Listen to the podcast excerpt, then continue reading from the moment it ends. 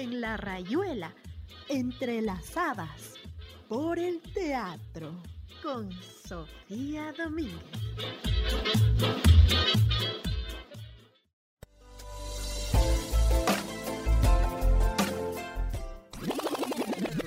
¿Cómo es posible que toda una actriz no pueda hablar en público? Ay, que sí, soy tímida. Buscando la solución, una noche lluviosa y tras un relámpago que iluminó su habitación, obtuvo la respuesta. Eso es, ella hablará por mí. Será hermosa e inteligente y sobre todo sociable. Sí, muy sociable. Y siguiendo los pasos del doctor Frankenstein,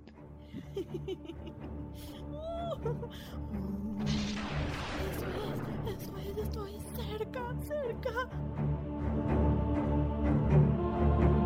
creó a... ¡Guácala!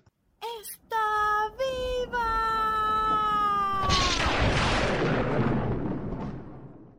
¿Por qué mi puto cuerpo es tu p brazo?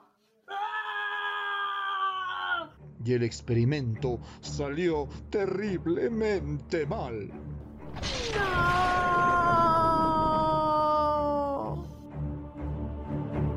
Entrelazadas.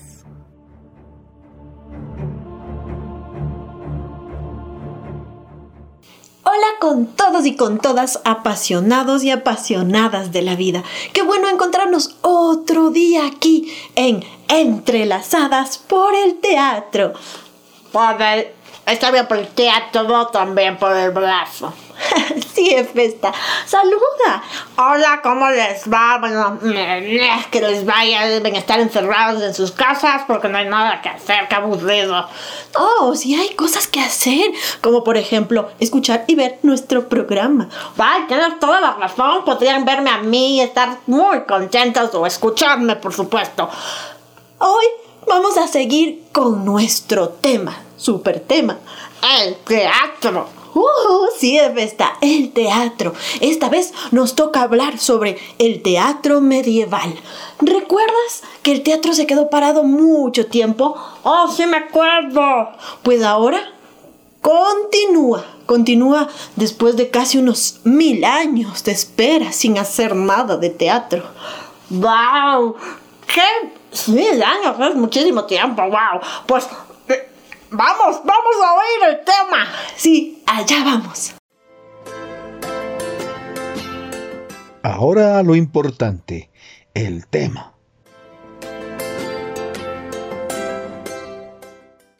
Bueno, sigamos en nuestro tema. Les cuento que, pues, para llegar al teatro medieval, le, eh, primero pasó por un montón de cosas. ¿Se acuerdan que nos quedamos en el teatro romano en el año 200 antes de Cristo? Sí, sí, que se contaba al revés. Exactamente, ahí nos habíamos quedado.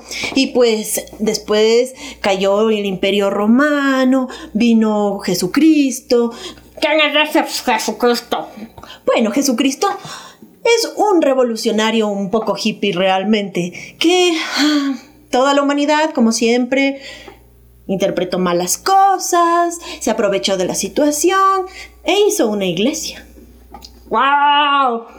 Sí, la religión católica.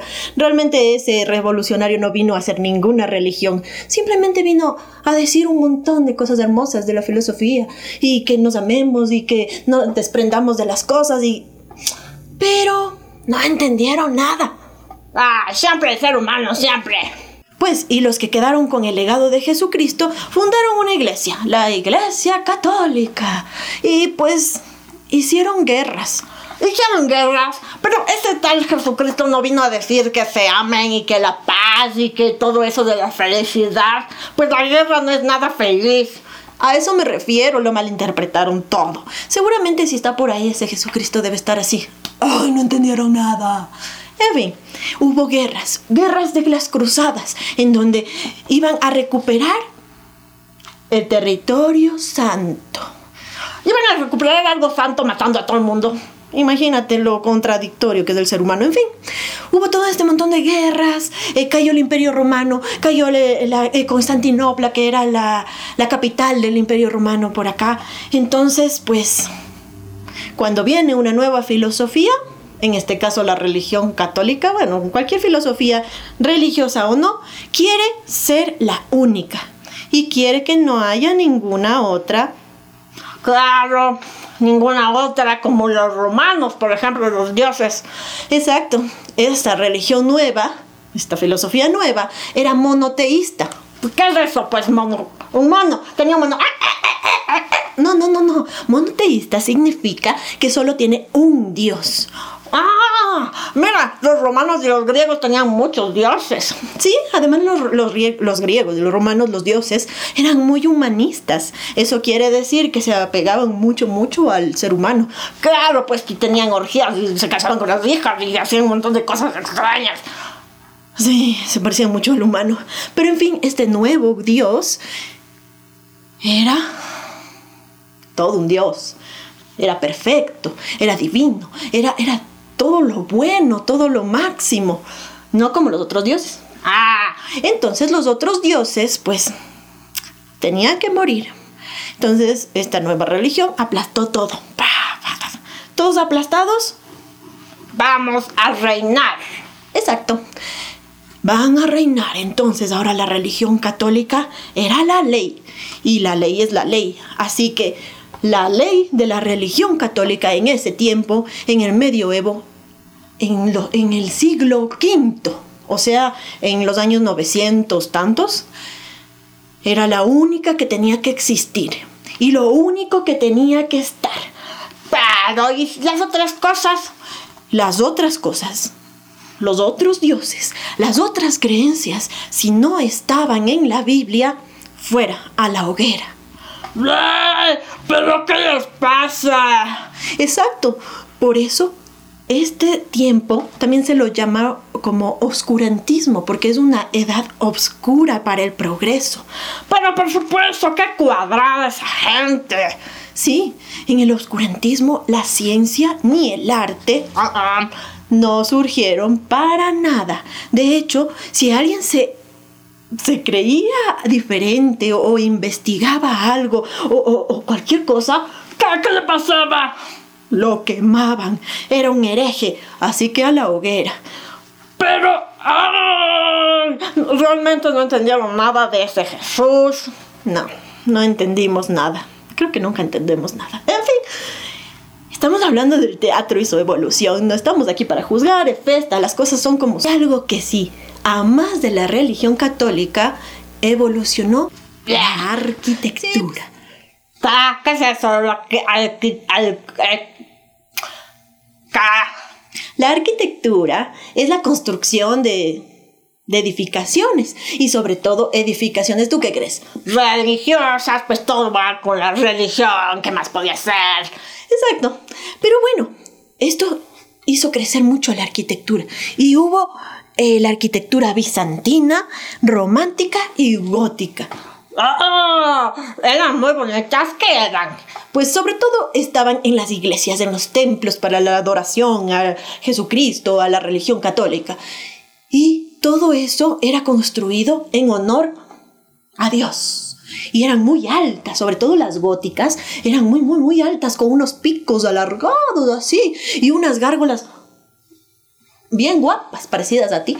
¡Ay, qué guapo! Para estar en una iglesia, ¿cachai? No, no quiero, no quiero, no quiero. No, no, no, mejor no. Eran así con unos picos alargados para estar más cerca del cielo, porque allá está Dios. Allá como en el Olimpo. No, este cielo de los cristianos es mucho más arriba y más inalcanzable. Ah, pero ¿y el teatro? ¿Qué onda con el teatro? No nos interesa la arquitectura, las guerras, los dioses que está ahí arriba. No, en realidad sí nos interesa porque tenemos que poner en contexto todo lo que había ahí cuando resurgió el teatro. ¡Ah, resurgió! ¡Sí! Bueno, claro, por algo estamos hablando de esto, ¿no verdad? Exactamente. El teatro resurgió en la religión. Era parte de la religión católica Claro, si todo era parte de la religión, ¿qué más se podía hacer? Qué aburrida esa gente. Pero la religión adoptó el teatro como una estrategia para que los fieles, que también eran los ignorantes, llamados neófitos, Neófitos, neófitos. Tú eres una neófita. bueno, en realidad todos somos ignorantes en algo, ¿verdad? Entonces, el teatro entró en las iglesias para... eh, ¿Para qué, pues? ¿Para qué entró ahí? para escenificar los momentos de la Biblia, los momentos bíblicos, los, momen- los momentos de Dios, de Cristo, de, de cuando le crucificaron, de cuando, de todos los, como la mitología griega. Ah, ya, sí. eh, el teatro también era religioso en un aspecto de la mitología. En los griegos en los romanos también. Bueno, los romanos un poco no. Sí, sí, sí, sí, pero todo viene de la religión en realidad. La religión es una base muy importante del ser humano. Claro que hay muchos poderes que la tergiversan para manipular al pueblo. En fin, el teatro estuvo aquí y estaba para escenificar los misterios de la Biblia y se los llamaban autos. Autos, automóviles, pero. No, pues en ese siglo no debe haber habido automóviles, ¿no? Sí, automóviles de carreras. No, no, no, autos, autos sacramentales. No, no tenía nada que ver con un carro, no. No, no, solo se llamaban así. Ok. Entonces, claro, aquí se significaban los misterios, los milagros, los martirios y las secuencias. Todo esto tenía un tema religioso, obviamente. Y se los hacía En un teatro, obviamente. No, no existía un lugar específico para las representaciones teatrales en ese tiempo. ¿No? ¿Qué pues? Entonces, ¿dónde hacían? En la iglesia. El colmo, en la iglesia, no creo. Sí, exactamente. Lo hacían en la iglesia. Ah, ¿Dónde se le hacían a un ladito al padre? Hace permiso, permiso, voy a hacer mi obra de teatro. Es que antes, bueno, no antes, en este tiempo, en, la, en el teatro medieval, mm, el teatro no era un show, no era un espectáculo, no era considerado eso. Era parte de los ritos de la iglesia. Los ritos. Sí, los ritos. O sea, como adorar al, al, al sol. Oye, espérate, eso puede ser de los cavernícolas. Sí, básicamente, el teatro regresó un poco. Sí, básicamente, el teatro tuvo un retroceso y comenzó otra vez como rito. Ay, ya, que... Pero estamos pasando los años y no evolucionamos, sino que involucionamos. Bueno, son los procesos que ha tenido que sufrir la, humanidad. En fin. Comenzó el teatro apoyando a los ritos, para que pues la liturgia no sea tan aburrida. Pero sí es aburridísima.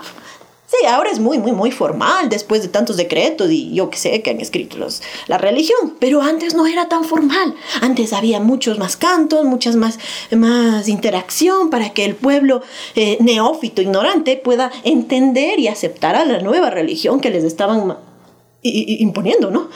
Ah, entonces escenificaban lo que decía sus libros sagrados. Exactamente, Festa. Oye, tú cada vez vas aprendiendo más. Pero, algo tengo esta cabezota para aprender y aprender. Muy bien, sí, esa es la idea.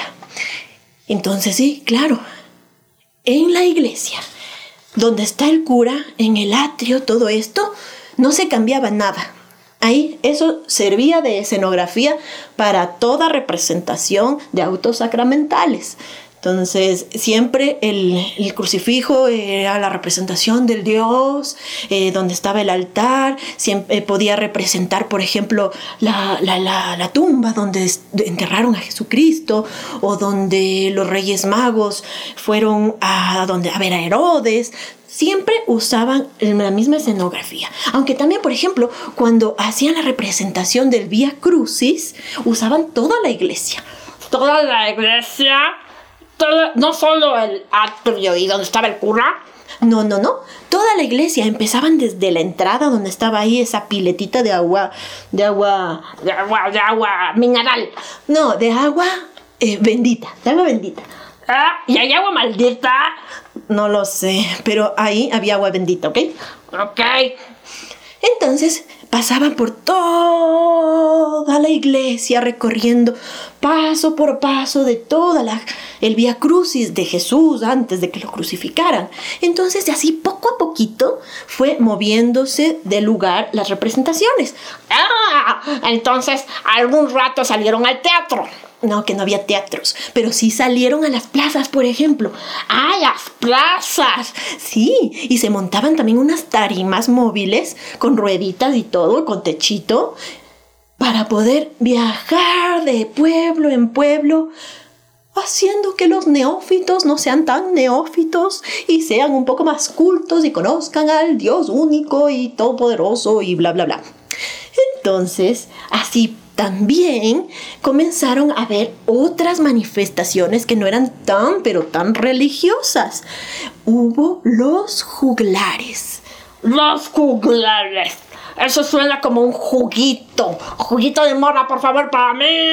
No, no, no, no, no. Los juglares eran unos actores, pero ya tenían un poco más de improvisación, de picardía, de comedia. Usaban la música, los malabares, un poco de cosas para atraer a, la gente y contarle historias. Unas historias disfrazadas así de, de cosas moralistas, pero por debajo tenían mucho, mucho, mucho, eh, mucho teatro político y que tenían mucho de parodia al poder. Criticaban al poder, incluida la iglesia. Pero no se supone que los que no estaban de acuerdo o fuera de eso los quemaban vivos. Yo creo que estos están más sádicos que los romanos. No sé en realidad por qué se dan por ahí, pero es que estos juglares eran tan inteligentes que mezclaban las cosas y, parecía y no parecía, entonces no podían como que eh, decir, sí, esto es una herejía, tú a la, a la hoguera. Y ahí, escondidito, debajo, criticaban al poder. ¡Ah! Los juglares son lo máximo. Sí, bueno. Entonces, así, muy, muy poquito hubo teatro en el medievo, más religioso, religioso, religioso, pero otra vez, de a poquito, se vino incorporando nuevamente el teatro a la historia. Pero espérate, ah, claro, la historia, la historia, espera. Tú estás hablando solo de unos cuantos países. Ay, sí, solo de Europa Central ahí. ¿Qué? ¿Los demás qué? ¿No importan? Sí, sí, lo sé, lo sé. Sí, yo sé que esto es muy eurocentrista, pero realmente todas las pruebas escritas están en ese tiempo, en ese lugar más bien. Ah, y, por ejemplo los chinitos, los que tienen ahí los ojos rasgados, ¿qué? No tenían nada de representaciones de teatro, ¿qué? A ver, a ver, ¿qué estás? Muy racista, muy racista, ¿qué? Solo esto, solo los europeitos, ¿qué? Aguanta, Festa, aguanta, aguanta, aguanta. Ay, ya, posteriormente vamos a estudiar no a estudiar, analizar, a conversar, a, investigar sobre las culturas asiáticas también que tuvieron muy interesantes puestas en escenas. ¡Ay! Sí, sí, sí, eso también quiero ver. Por eso no pueden perderse los siguientes programas, porque vamos a ir a ver otras latitudes del mundo también, no solo aquí eurocentrismo de ahí, no, no hay que ser así, hay que incluir a todos. Oye, oye, Festa, hoy has venido. Sí, Festa, vamos a incluir a todo el mundo en esto del teatro, porque como te dije, hay mucho, mucho de qué hablar. Ya ves, si tú ya querías ya irte a la primera, en el primer programa. Es verdad, sí, hay muchas cosas que hablar. Eh, y por eso no te puedes perder los siguientes programas. Así que siempre nos tienes que escuchar y mirar porque estamos tanto en la radio como en el internet. Así que puedes, si te perdiste uno, pues nos buscas ahí en el internet también. De ahí como, como Zully. Sí, como Zully Teatro en Resistencia. Ay, si te perdiste algún programa en la radio, pues en el YouTube nos puedes encontrar y también nuestros podcasts donde está el programa entero. Y si te perdiste los capítulos anteriores, ya sabes, ahí arriba te los dejo. Ahí no hay nada, es del techo, ¿cuántas veces? Tú solo dale clic ahí y mira los capítulos anteriores. Ya, tú no te preocupes. Pero no hay nada. Ya basta. Y como siempre, hablamos de los, de los autores, ¿verdad? Sí, pues los autores, ¿dónde están esos que han ganado premios, Oscar y todas esas cosas como en las Olimpiadas de, de, de Grecia? Pues aquí, ya te digo que volvió todo al rito, así que los que escribían los autos sacramentales, pues eran, no ponían el nombre. ¿Qué? O sea, que qué? Solo hay el texto sin firma. Exactamente. Eran anónimos. Todo lo que se ha encontrado del medioevo era totalmente anónimo, no se sabe de quién es. Ahí vinieron unos nuevos ya después, en los siglos XVIII, así, nuevos filólogos que pues les reconstruyeron un poco, les arreglaron, porque por ejemplo el de los Reyes Magos, el auto sacramental de los Reyes Magos, que es el que vamos a ver y a oír en nuestro radioteatro, pues este era un montón de versos, como 148 versos y versos y versos y versos puros versos. Ay, pero no eran así como, eh, eh, eh, no sé, pues personaje uno dice esto, escena cuánta. No, no era así, eran puros versos. Entonces, un filólogo, espérate, yo anoté el nombre aquí. Aguanta, aguanta. Ah, el papel otra vez. Silencio. El filólogo Ramón Méndez Pidal. Ay, me golpeaste. Perdóname, perdóname. Me golpeaste. Perdóname, ya, perdóname. Sana, sana, colita de rana. Este filólogo eh, ordenó y puso las escenas, puso el... No tenía ni título. Puso el título, puso quién dice qué y ya le hizo ya un texto más dramático, más teatral. Ah, eh, bueno, sí, hay que rescatarlo porque, ay, en ese medioevo, qué desperdicio de tiempo, por Dios. Sí, Dios mío, qué desperdicio de tiempo. Bueno, en fin, vamos a hablar sobre el auto sacramental de los Reyes Magos. Pero luego, luego de la música, es que hoy hemos estado muy habladoras. Creo que he estado divagando un poco, perdonarán. Pero es que cuando yo me emociono suelo mezclar así las cosas y no me ordeno las ideas y es la emoción del teatro, lo siento. Entonces, entonces, entonces nos vamos ¿a dónde? A una música. Sí, nos vamos a una música. Algo del medioevo. Vamos a oír cómo sonaba la música en ese tiempo.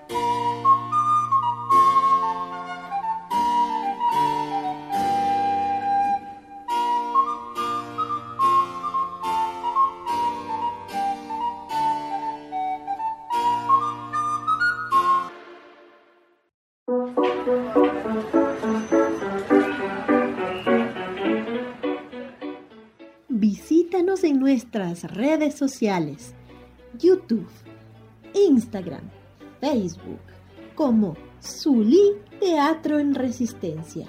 Zulí, Z-U-L-I, Zulí Teatro en Resistencia. Y recuerda, una nariz roja puede cambiar al mundo.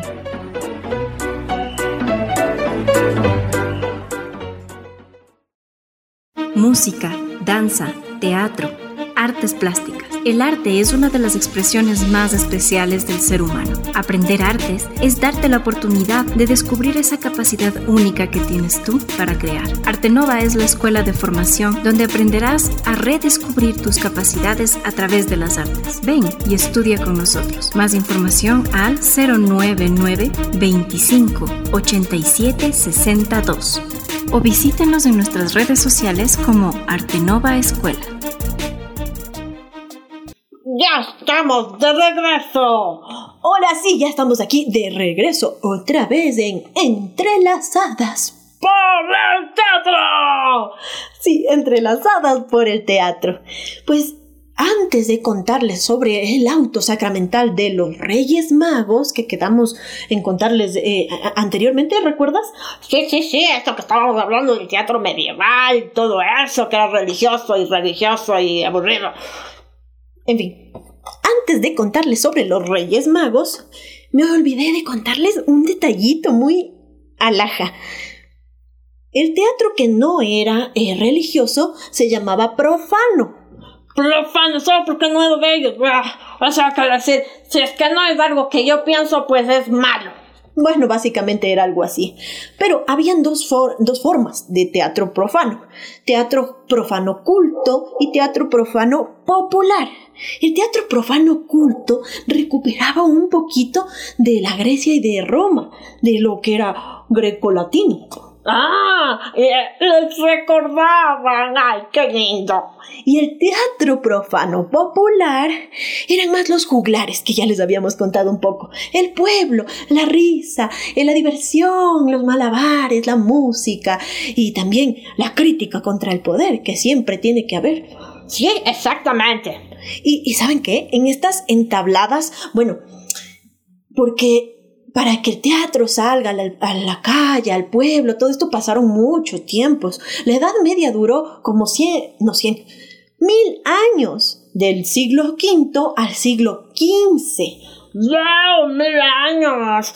Pero ¡Qué bestia! Por suerte estamos nacidos aquí para poder visualizar todo eso, porque mil años sí que es tiempo. Exactamente. Entonces, en el transcurso de estos mil años, el teatro eh, de mito, eh, de, de, los rituales, eh, se eh, cogió más cuerpecito de teatro, pero sé que en las iglesias las representaban solo los monjes y las monjas, y era solamente para impartir pues la catequesis, si quieren, de una manera más alaja para los neófitos, los ignorantes. Exacto, el pueblo.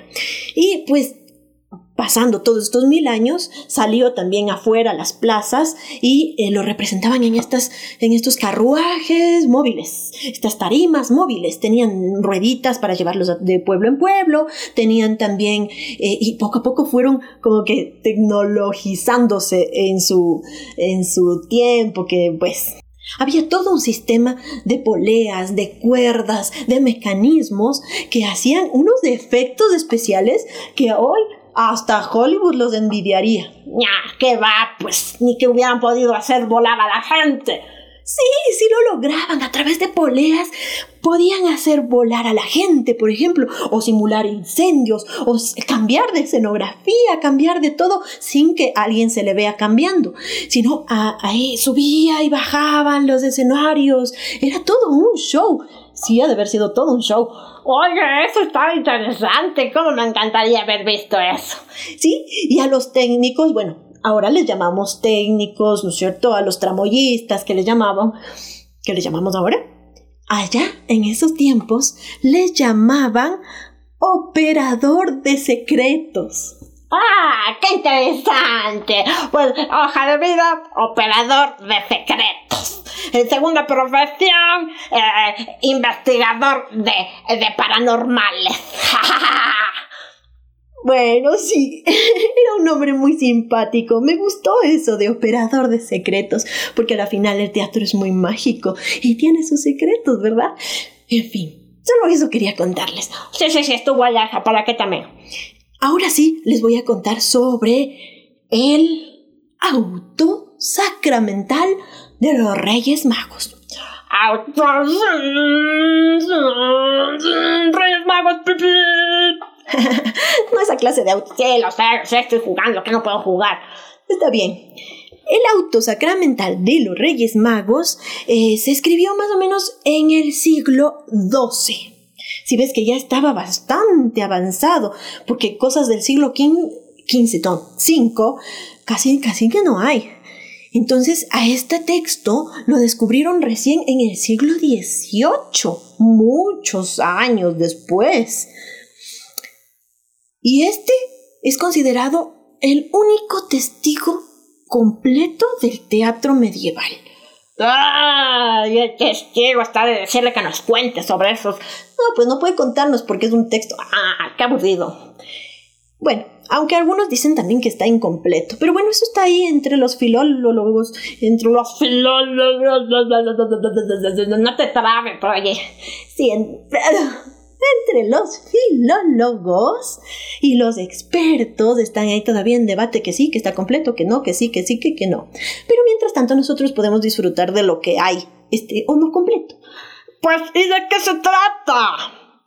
Eh, eh, pues es pues básicamente la historia de los Reyes Magos que van a visitar al niño Jesús de el Evangelio de San Mateo. Evangelio de San Mateo. Bien, entonces vamos a ver que en la primera escena, eh, pues están los reyes magos mirando el cielo y descubriendo la estrella, esa estrella que les va a guiar al próximo rey. El rey, ¿cuál rey? Pues el, el Dionisio, debe ser. No, no, eso ya quedó atrás de festa, ponga atención. El nuevo rey que sería Jesucristo, ¿no es cierto? Eh, oh, un momento, espera. Aquí hay algo que no me cuadra. Pues como esos reyes magos mirando las estrellas, eso era ciencia, astronomía se llama hoy, están ahí en la Biblia, esos también deberían haber estado quemados en la hoguera, ¿no? Es ciencia, es astronomía. Pues sí, básicamente es astronomía, pero como aceptan y se rinden ante el Dios nacido, Jesucristo, la iglesia les incluyó, pues vengan, bienvenidos y no los quemó. Sí, es bastante contradictorio. Sí, la verdad sí. Pues así es. Entonces, la primera escena, como te digo, ya.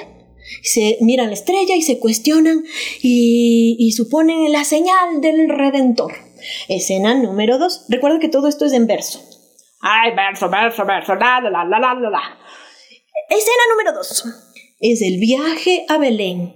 Y ahí van llevando el oro, el incienso y la mirra para eh, regalarle al Dios nacido, ¿no es cierto? A Jesús. Sí, y ya, hasta ahí. No, no, no, no. Hay, aquí hay algo interesante, porque en, en el Evangelio de San Mateo, claro, no, solo nos dicen que llevan eso, pero no nos dicen para qué llevan esto. En cambio, en la obra teatral, en el auto sacramental, el autor va un poquito más allá y nos dice que eh, estas tres cosas las llevan para interpretar si es que es un rey terreno, un hombre mortal o un rey celestial. Ah, oye, no le quemaron por eso. No, no, no. Lo interesante también de estos autos sacramentales es que iban un poco más allá, inventaban un poco más allá de, la, de lo que escribía, lo que estaba escrito en la Biblia. Ahora sí, la tercera escena. Pues, asimismo, como pasa en la Biblia, los reyes magos visitan a Herodes. ¿Quién es ese Herodes? ¿Quién es? Es el rey de Egipto, que en ese tiempo era el super rey. Imagínate al rey, estos tres magos, y magos, estos tres astrónomos, van y le dicen, ha nacido el rey. Y este Herodes dice, ¿qué es? ¿Cuál rey? Sí, yo soy el rey. Y además yo no he tenido ningún hijo para decir, esto está muy sospechoso. Y se hace el buena gente y les dice, sí, claro, cuando encuentren a ese rey, Vengan y avísenme para yo también adorarlo. ¡Ah! Eso no se lo cree ni su mamá. ¿Cómo un rey va a rendirse así ante cualquier otro? ¡Ja, ja, ja, ja, ja! ¿Qué rey?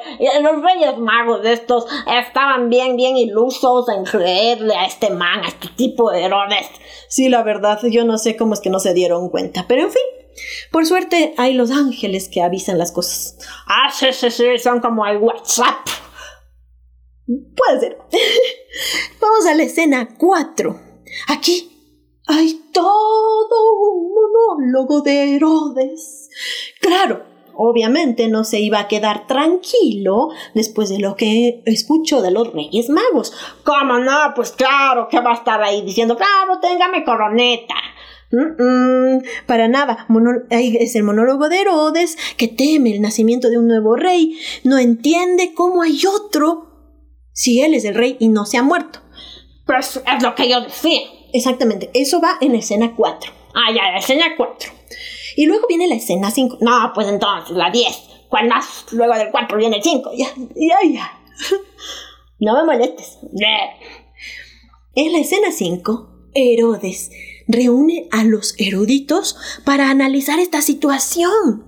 Y lo interesante de aquí, que claro que no está en la Biblia, es una disputa entre dos rabinos de su corte, en la que ellos admiten que tal vez hubo una mala interpretación de las profecías de Jeremías acerca del nuevo rey. Imagínense eso. Eh, eh, entonces Herodes dice, ¿cómo? Entonces están admitiendo que es posible que yo no sea el rey y que sea otro que están haciendo por aquí cerca. Y pues luego viene la escena 6. Mm, realmente ahí se acaba. Ah, entonces sí está incompleto, pues está incompleto. Bueno, algunos dicen que exactamente por eso está incompleto, porque falta, falta todo lo demás que dice la Biblia, falta lo que los reyes llegan donde Jesucristo, lo que Herodes manda a matarlo, lo que los reyes se van por otro lado y todo eso. Pero también hay otros expertos que dicen que no es necesario porque la historia de los reyes magos estaba tan, tan, tan clarita en las cabezas de los neófitos que no era necesario ponerlo, que hasta ahí era suficiente. Bueno, ahí entre, entre científicos y entre eruditos, pues ahí se sacarán los ojos. Mientras tanto, nosotros podemos disfrutar de lo que hay eh, de este auto sacramental. Y claro, yo sé, yo sé, yo sé. Seguramente van a hacer, bueno, vos vas a hacer el radioteatro sobre este auto sacramental que comes que adivinas. Exactamente. Pues yo como lo mismo que tú, pues porque estoy unida a tu bra. Ya, ya, ya, solo es un dicho. Vamos a estar disfrutando del radioteatro con el auto sacramental de los tres reyes magos. Mientras tanto, mientras tanto, una cancioncita. Una cancioncita.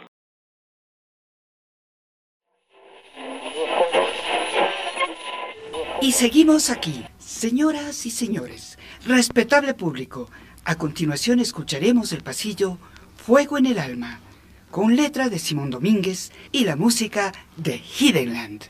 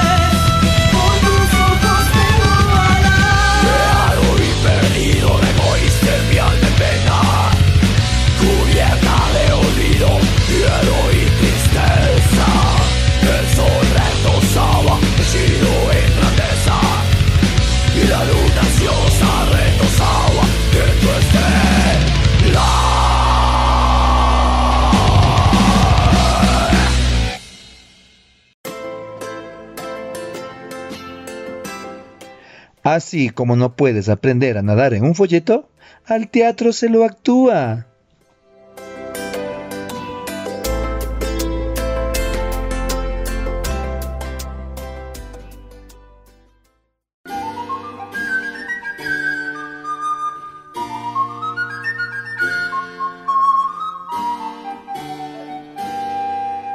Últimas escenas del auto sacramental de los tres reyes magos.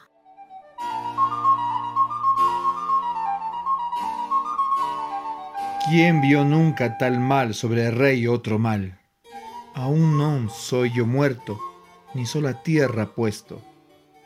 ¿Rey otro sobre mí? Nunca a tal non vi, el siglo va saga, ya non sé que me faga. Por verdad no lo creo hasta que yo lo veo. Venga mío mayordoma, que míos haberes toma.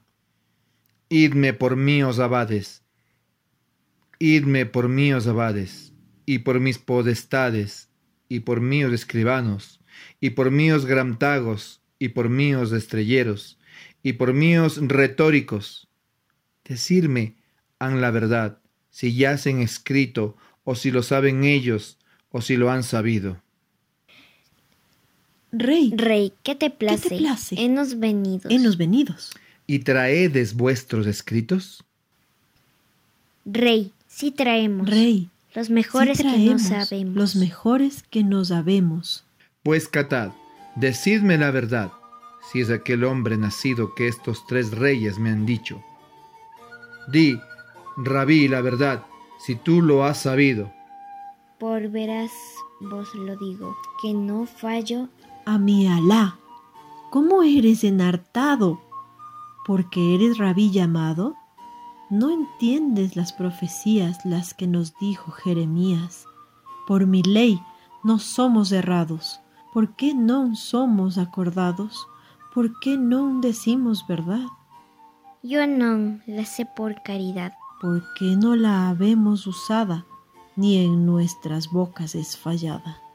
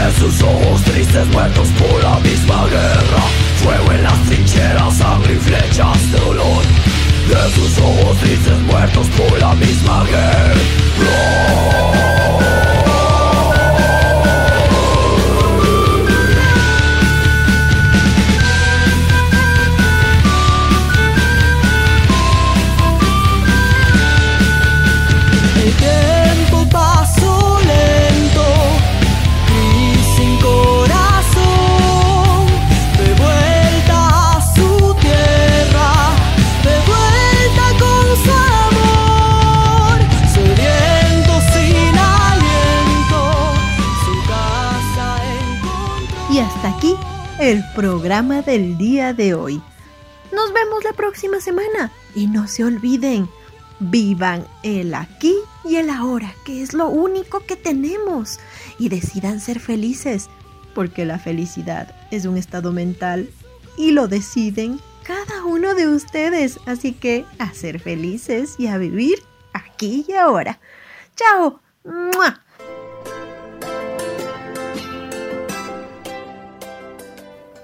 Efesta, ahora que estamos juntas para siempre, no toca más que conocernos.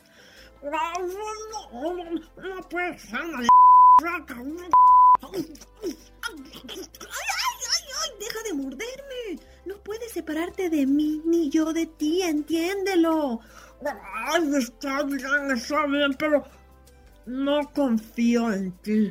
Necesito testigos, no sé testigos o nada. Está bien.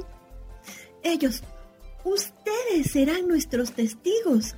Así que no pueden faltar a la siguiente cita para aprender más de este maravilloso mundo.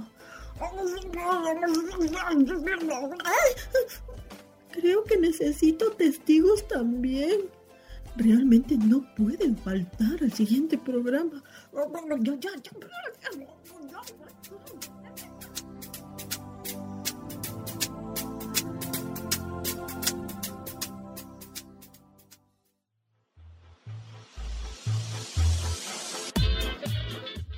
En la rayuela, entrelazadas por el teatro, con Sofía Domínguez.